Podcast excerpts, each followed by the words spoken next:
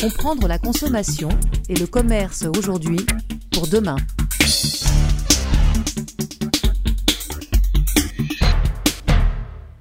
Bonjour et bienvenue dans ce nouvel épisode de nos podcasts Comprendre la consommation et le commerce aujourd'hui pour demain. Nous enregistrons ce podcast en septembre 2020 dans une période de notre histoire qu'il faut bien appeler la vie avec le Covid. On a vu euh, la vie avant le Covid, on a imaginé le jour d'après. Aujourd'hui, la période est très particulière puisque euh, avant de, percevoir un après possible et éventuellement des changements de comportement euh, durables des, et des aspirations des consommateurs, la vie avec demande un certain nombre de réflexion et euh, de euh, travail pour faire en sorte notamment que euh, les consommateurs ne perdent pas le lien avec les acteurs du commerce. cette période de la vie avec fait que tous les secteurs de la vie sociale et économique sont impactés. Les consommateurs, de leur côté, sont en tension entre défiance, et cette défiance, euh, pour certains, est même un appel à la désobéissance civile, entre défiance et besoin de rassurance, très fortement exprimé. C'est particulièrement vrai dans le secteur de l'alimentation, où les questions de santé et de qualité priment. Alors, nous avons choisi aujourd'hui ce secteur de l'alimentation, mais euh, d'autres sont impactés.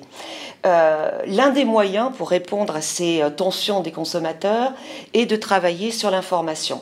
C'est donc à un acteur du partage et de la mise à disposition des informations que je tends le micro aujourd'hui. François Després, bonjour. Bonjour. François, vous êtes président exécutif de GS1 France. Pouvez-vous nous expliquer en quelques mots ce qu'est GS1 Alors, en quelques mots, ce qu'est GS1, euh, je, vais, je vais commencer par la naissance de GS1. La naissance de GS1, euh, c'est un moment où euh, les entreprises du commerce ont voulu je dirais, rendre plus simple leurs opérations et notamment euh, rendre la vie des consommateurs un peu plus facile quand on faisait ses courses, à savoir euh, réduire le temps de passage dans les caisses. Et pour ça, ils ont, utilisé, ils ont décidé d'utiliser ensemble une technologie euh, qui apparaissait à l'époque, qui paraît simple aujourd'hui, le code barre. Donc GS1 n'est pas très connu, mais ce qui le produit pour le monde du commerce l'est beaucoup et utilisé beaucoup par les consommateurs tous les jours, c'est ce fameux code barre. Et ce code barre, c'est ce qu'on appelle chez nous, c'est le S de GS1, c'est un standard, mhm. c'est quelque chose que toutes les entreprises se sont mis d'accord pour utiliser de la même manière. Voilà, donc elles identifient les produits de la même manière et euh, GS1 est l'organisme qui gère, entre guillemets, pour leur compte euh, ces euh, problématiques de standard. Il y en a beaucoup d'autres que ce, que ce code barre et c'est ce dont on va parler. Les choses se sont beaucoup sophistiquées aujourd'hui, mais ce code barre est une technologie relativement ancienne mais très robuste et qui aujourd'hui est rentrée dans la vie quotidienne des, consommateurs et ça nous donne par le rôle qu'on tient effectivement une place d'observateur, je dirais, de ces, de, ces, de ces enjeux de consommation. Et euh, aujourd'hui, le terme qui est associé beaucoup à la consommation, c'est l'information, l'information sur les produits. Euh, juste avant d'aborder la question de l'information, euh, GS1 France est une organisation qui appartient à un ensemble plus large alors aujourd'hui, euh, GS1. Est-ce qu'il y a des GS1, ailleurs euh, qu'en France Alors j'ai parlé du, du, S de GS1, mais le G de GS1 c'est pour global. Donc c'est une organisation globale euh, qui est dirigée par les entreprises partout dans le monde. Donc il y a des GS1 France, mais il y a 114 petits camarades partout dans le monde, dans tous les pays du monde, qui font la même chose. Et cette organisation se réunit globalement pour faire en sorte que un code barre qui est qui marche en France marche aussi dans n'importe quel autre pays du monde, pour faire simple. Donc c'est vraiment un standard global, le G et le S. D'accord. Euh, c'est à la c'est une organisation euh, paritaire et qui a, je crois, euh, une structure juridique un peu particulière. C'est à but non lucratif. Alors c'est une organisation qui est plus tout à fait paritaire parce que tous les acteurs finalement participent à l'élaboration de ces standards. Donc les entreprises décident des règles qu'elles vont employer pour que ça fonctionne mieux entre elles. Alors je ne vais pas rentrer dans un, détail trop technique, mais il faut se dire que dans toute la supply chain, pour qu'elles puissent communiquer entre elles, ces entreprises, et aujourd'hui jusqu'au consommateur final, elles ont besoin de parler un langage commun. Quels que soient les acteurs qui participent à cette, euh, à cette supply. Quels que soient les acteurs qui participent à cette supply. Comme je disais, aujourd'hui, pour avoir une information sur les produits, n'importe quel smartphone est capable de capter. C'est la mise à disposition de ce standard, un peu au même titre qu'on peut brancher n'importe quelle prise de courant, prise de, voilà, n'importe quel objet dans une prise de courant qui, est, qui est normalisée. En fait, c'est une normalisation du commerce, d'une certaine manière. Au début de l'année 2020, vous avez été partenaire de notre seconde vague de l'Observatoire de la qualité et de l'éthique dans l'alimentaire. Dans cet observatoire, on constate que 50% des consommateurs ne se sentent pas suffisamment informés sur la qualité des produits alimentaires. Il y a donc un problème d'information euh, et quel rôle euh, a GSA, quel rôle avez-vous euh, pour faire en sorte que cette information soit de plus en plus précise et touche de plus en plus les consommateurs? Alors, euh, le, premier élément de contexte, euh, c'est effectivement ce contexte inflationniste autour de l'information. Euh, je, parlais de la naissance du code barre. À la base, on, connectait trois informations l'identité d'un produit, un prix et la dénomination de ce produit. Hein. C'était trois informations extrêmement basiques. Depuis, effectivement, les consommateurs cherchent à avoir beaucoup, beaucoup plus d'informations, donc ce qui est marqué sur les étiquettes, mais au-delà de ce qui est marqué sur les étiquettes, sur les ingrédients, sur tout un tas d'éléments. Donc, effectivement, il y a il y a cette euh, tendance à de plus en plus d'informations. Parce que les, consommateurs ont besoin d'être assurés s'ils sont allergiques, si euh, c'est cela en fait. La, demande, l'inflation, elle vient d'où? Moi, je suis pas très bien placé. Je fais le constat de cette inflation. je ne sais pas si je suis spécialiste de la source de cette inflation. De toute façon, la réalité, c'est qu'on veut en savoir plus. Voilà, il y a des demandes sur la traçabilité. On veut savoir euh, d'où ça vient, comment ça a été produit, par qui ça a été produit, toutes les étapes de la fabrication. Je pense que c'est une tendance inflationniste quasiment euh, impossible à répondre parce qu'à un moment cette donnée est potentiellement infinie. Donc euh, voilà, mais la tendance est là. Euh, voilà, les consommateurs ne se euh, satisfont plus de juste ce qui est marqué sur une étiquette. Ils cherchent à en avoir plus. Il y a même une sorte de défiance à l'égard de ce qui est marqué sur l'étiquette, même si c'est des, informations qui sont réglementées. voilà. Euh, donc nous, on est témoins de, on est témoin de cette demande. Et qu'est-ce qu'on fait? Bah, Ce qu'on fait, c'est qu'on digitalise d'une certaine manière l'information produit, non seulement celle qui est marquée sur l'étiquette, mais aussi on donne accès finalement à plus d'informations. alors nous, on fait ça par ce langage commun, nous permettant de partager cette information, mais beaucoup d'acteurs aujourd'hui rajoutent des informations, prennent des informations que je vais qualifier de brutes, comme euh, voilà, la quantité de sucre, c'est une information brute, la traduire en un score de nutritionnel ou euh, la traduire en bien ou mal, ça c'est une information qui est gérée par les acteurs. Le rôle de GS1, c'est faire en sorte qu'on puisse transmettre l'information brute. Vous, vous n'avez pas d'interprétation ou d'indication, vous n'êtes pas promoteur d'indication, euh, vous, euh, vous travaillez en fait sur la, ce que vous, oui, ça, la matière brute. Vous donnez. C'est l'information brute, je dirais. L'information brute. Euh, voilà, on, on, est, on fait en sorte que cette information brute soit la moins ambiguë possible entre les acteurs. D'accord? Donc que quand je vais avoir cette information à disposition, elle passe de main en main. Si j'ai mis en tant que fabricant 5 grammes de sucre, et eh ben, le distributeur doit pouvoir traduire cette information en 5 grammes de sucre. Si après le distributeur veut dire que voilà c'est bien ou pas, que en déduire une recette, c'est de la je dirais de la transformation de l'information. Et vous vérifiez l'information alors nous, on vérifie euh, pas l'information, on ne vérifie que euh, finalement la, structure de cette information. On vérifie que euh, dans le champ, je dirais, approprié, il y a l'information qui convient, que la manière dont on se transmet l'information est juste. Donc c'est un peu comme si on regardait la grammaire sans regarder le sens. d'accord. Donc on est un peu effectivement dans ce rôle de langage, on va vérifier l'orthographe, mais on ne va pas vérifier si le sens du mot est approprié dans la phrase. D'accord, très bien. Donc, vous mettez euh, vous donnez à voir de l'information, vous partagez, euh, vous êtes des opérateurs du partage de l'information. Euh, concrètement, là, je, crois que vous avez créé un outil, je ne sais pas si on peut dire un outil, qui s'appelle Code Online. Oui. oui. Est-ce que vous pouvez m'en dire plus? Bah, la, base de cet outil, son origine, euh, c'est quelque chose qui est très propre à GS1, c'est que les, entreprises qui nous demandent des identifiants pour, euh, pour leurs produits, donc on leur livre, qui sont des identifiants uniques, c'est-à-dire qu'il n'y a pas un produit dans le monde qui est identifié euh, de la même manière, ce qui rend effectivement non ambigu l'échange entre deux produits. Donc quand vous allez rechercher un produit de manière informatisée, vous allez vous assurer que ce produit est bien celui-là. Et la première demande qui nous a été faite, c'est bah, chez GS1, ils donnent des codes mais il donne pas les barres. Voilà, donc on a créé un outil qui aidait les entreprises à créer leur code barre pour pouvoir les apposer sur leurs produits et du coup euh, pouvoir les commercialiser. Donc on a fait ça, mais pour faire ça, il nous fallait euh, un petit peu plus d'informations sur les produits. Donc on a commencé à demander à avoir une description basique, mais très basique des produits. 6 ou 7 éléments qui décrivent le produit, donc le nom de la marque, le nom du produit, euh, voilà, sa taille, l'image qui va avec, des choses très basiques qui sont communes à tous les produits. Donc ça, c'est le, mhm. premier élément de la construction de cet outil. C'est une fonction très, euh, dire, très GS1 dans l'esprit, très logistique. Euh, encore une fois, pas souci euh, d'interprétation. Dans le même temps, il y a une demande des marques de pouvoir euh, finalement passer dans le monde digital. C'est toute cette tendance sur la transformation digitale, de dire voilà, ce qui est mis sur mon étiquette, j'ai de plus en plus besoin que cette étiquette soit digitalisée.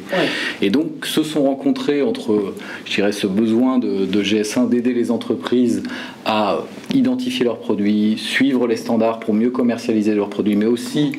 euh, finalement une, autre tendance qui consiste à, à digitaliser leur étiquette. Voilà avec un besoin effectivement de plus en plus fort que réclament les consommateurs auprès de ces mêmes entreprises de dire j'ai besoin d'informations. Voilà. Et donc du coup aujourd'hui on est en train de donc on a constitué une sorte de registre des produits dans lesquels euh, les marques peuvent décrire voilà, 30, 40 éléments, voilà, on reste sur des choses basiques. Après, si on veut plus d'informations, c'est possible d'étendre cette information. Le rôle de GS1, c'est juste d'accompagner les entreprises, les plus petites surtout, c'est-à-dire imaginer euh, tous ces petits acteurs qui, euh, euh, voilà, qui vendent des PME, qui vendent des produits, qui n'ont pas forcément de la structuration de site internet, qui n'ont pas forcément d'outils informatiques pour échanger de manière automatique l'information sur les produits avec leurs clients. Voilà, entre guillemets, c'est un parcours simple. Au moment où ils créent leur code à barre, ils rajoutent un peu d'informations sur les produits et cette information, aujourd'hui, euh, ces derniers temps, on est en train de la, rendre ouverte, open data, c'est-à-dire de vraiment la donner à disposition, avec un principe fort dans, dans les logiques de, de nos standards, c'est qu'il faut que la source soit sûre. D'ailleurs, qu'en fait, celui qui produit de l'information sur le produit soit vraiment le fabricant à la base pour s'assurer que la donnée est est juste, entre guillemets, ou qu'elle est de source sûre. Voilà, donc si je comprends bien, quelle que soit la taille de l'entreprise, euh, les plus grandes, on, peut très bien imaginer qu'elles ont, à disposition le, potentiel, en tout cas pour faire accéder euh, le consommateur à cette information. Quel que soit le rôle des entreprises, des plus petites aux plus grandes, leur rôle de GS1 est de les faire tous jouer dans la même cour. C'est ça Exactement, c'est exactement ça. Alors, cette, ce code online en, open data, comment ça fonctionne? Est-ce que moi, en tant que consommateur, consommatrice même, euh, euh, je peux accéder à de l'information et comment je fais? Ou est-ce que euh, euh, si un fabricant met des informations sur en, open source, seul le distributeur y a accès? Comment ça fonctionne? Alors, les deux, mon capitaine. on essaye de faire en sorte. Enfin, nous, on est un organisme qui est dans le domaine du business to business. Donc, en fait, on met à disposition plutôt ces informations pour que des applications de, voilà, des distributeurs puissent les récupérer et, et, en faire usage. Encore une fois, euh, pour les plus sophistiqués d'entre eux, c'est assez décevant puisqu'il y a par ailleurs des outils qui existent déjà où on échange beaucoup plus d'informations sur les produits et l'information qu'on met ici, elle a vocation à être assez, euh, je dirais, à un niveau euh, d'inclusion, comment dire, maximal. C'est-à-dire qu'il faut que tous les petits acteurs puissent le faire. D'accord? Donc c'est pour ça qu'il n'y a pas beaucoup, c'est pas trop compliqué et c'est faisable. mais cette information, on essaye de la mettre à disposition, donc sous forme de fichiers, de, par des API, par des apps voilà, par des connexions diverses et variées. Et puis on a mis en place un petit moteur euh, de recherche euh, où on met, suffit de rentrer le code produit, pardon, et qu'en rentrant le code produit, on peut avoir les informations qui sont disponibles sur les produits. Donc ça, c'est des choses qu'on met à disposition, mais nous, on n'a pas vocation à s'adresser directement aux consommateurs. On met dans l'écosystème à disposition une donnée. Ce qui nous intéresse, c'est qu'elle soit bien structurée mhm. dans le bon langage. Après, si les acteurs s'échangent l'information entre eux, ça me va très bien. Dans l'absolu, ils devraient tous être autonomes et juste utiliser les règles qu'on leur fournit, pas forcément. Voilà, c'est un outil qui aide à diffuser finalement l'utilisation de ce langage commun euh, informatique pour faciliter les échanges. Euh, et c'est un, un, élément qui est très important dans le business qui est en train d'advenir parce que euh, il y a beaucoup d'erreurs qui sont pas forcément des erreurs liées au contenu lui-même, mais bien à la structuration de l'information et à l'interprétation de l'information. Oui, bien sûr. Et euh, aujourd'hui, combien d'entreprises entrent dans ce, dans ce dispositif? Est-ce que. Euh, historiquement, on, a, on, a, on a quasiment 4 à 5 000 entreprises qui échangent déjà un peu dans des modes pair à pair de l'information comme ça, qui, qui échangent, encore une fois, des données beaucoup plus sophistiqué. C'est 5000 entreprises dans le milieu alimentaire, c'est un 30 et quelques pourcents du, marché euh, qui font à mon avis pas très loin de 80% du chiffre d'affaires. Et puis là, on a depuis qu'on a initié euh, ce, projet, il y a de ça euh, une bonne année maintenant, un petit peu moins, on a, on a à peu près 2000 entreprises qui ont commencé à publier de l'information, que ce soit des, ah marques de, de, fabricants ou bien que ce soit des marques de distributeurs. Voilà, c'est quelque chose qui va prendre du temps. Encore une fois, la démarche de notre point de vue, c'est une démarche de digitalisation de l'économie. Donc on fait en sorte que euh, les acteurs qui fabriquent puissent... Euh, on a exactement la même démarche dans les vins et spiritueux, euh, avec un équivalent, avec un modèle de données pour décrire le vin qui n'est pas exactement le même que l'alimentaire. Voilà, fort à parier que d'autres secteurs pourront s'y mettre. Mais vraiment, nous, notre idée, c'est... Voilà, à minima, ce qu'on veut conserver, c'est euh, quelques données pour vérifier l'identité des produits, pour s'assurer que à tel code correspond bien telle nature de produit, que ça, ça soit mis à jour, parce que ça, c'est une information qui est fondamentale d'un point de vue international mm. euh, pour euh, fonctionner dans le e-commerce. Et, et c'est beaucoup des discussions qui sont en cours, qui se jouent autour de ces, de ces registres d'informations sur les entités des produits. D'accord. Depuis euh, le, début de cet entretien, vous parlez d'approche collaborative et euh, on voit bien euh, également que les consommateurs sont en attente d'une approche qui est dans le même état d'esprit, c'est-à-dire que plusieurs acteurs, plusieurs acteurs de la vie économique, politique, de, des organisations professionnelles sont nécessaires dans leur esprit pour garantir une certaine qualité à l'information. on pourrait presque dire que euh, la qualité alimentaire, c'est le fruit d'un travail collectif. Euh, qu'est-ce que vous pouvez nous en dire, euh, François? Effectivement, il y a deux dimensions que j'ai trouvées particulièrement intéressantes dans l'étude. Donc, celle sur effectivement l'information produit, au sens où aujourd'hui on conçoit plus un produit comme juste un produit, mais bien comme quelque chose d'assez, je dirais, pluriel, avec plein d'éléments, plein d'ingrédients qui rentrent dedans. Dans l'idée d'un consommateur, je pense notamment dans l'alimentaire, euh, derrière un produit, il y a des agriculteurs, il y a des voilà qui, avec des produits avec des provenances, il y a une recette, il y a, donc il y a cette dimension euh, matricielle qui fait qu'on peut pas, euh, on considère de moins en moins l'unique fabricant comme le responsable de, tout et on, commence à percevoir dans, l'étude des éléments sur cette perception d'une, d'une, filière ou d'une supply chain agroalimentaire beaucoup plus complexe qu'on peut l'appréhender en règle générale. Donc ça c'est un premier point. Effectivement ça va directement sur le fait qu'il y a une exigence euh, euh, qui qu'on voit aussi bien dans l'étude, à peu près surtout on, en veut, j'allais dire on en veut à tout le monde et on attend de tout le monde qu'il fasse quelque chose. C'est-à-dire ça peut être le gouvernement, les distributeurs, les, les fabricants, les agriculteurs, tout le monde est d'une certaine manière logé du point de vue du consommateur à la même enseigne sur la capacité effectivement à fournir cette information. Et c'est intéressant parce que c'est assez proche de la réalité euh, économique fondamentalement, avec tous ces acteurs qui ont chacun un rôle à jouer et qui euh, finalement, en dernier ressort, sont, interviennent quelque part dans, l'information produit, soit par la réglementation qui va être publiée, soit parce qu'on a produit d'une certaine manière, transformé d'une certaine manière et distribué d'une certaine manière. Et tout ça, cette information qui se cumule, c'est bien toutes ces étapes de la supply chain, que ce soit la rupture de la chaîne du froid par le transporteur, ou bien euh, savoir si l'élevage répond à certaines conditions, ou si la transformation au moment de la fabrication de telle ou telle recette euh, se fait convenablement, si on a mis des additifs, d'où viennent ces additifs. Enfin voilà, c'est tout un écosystème.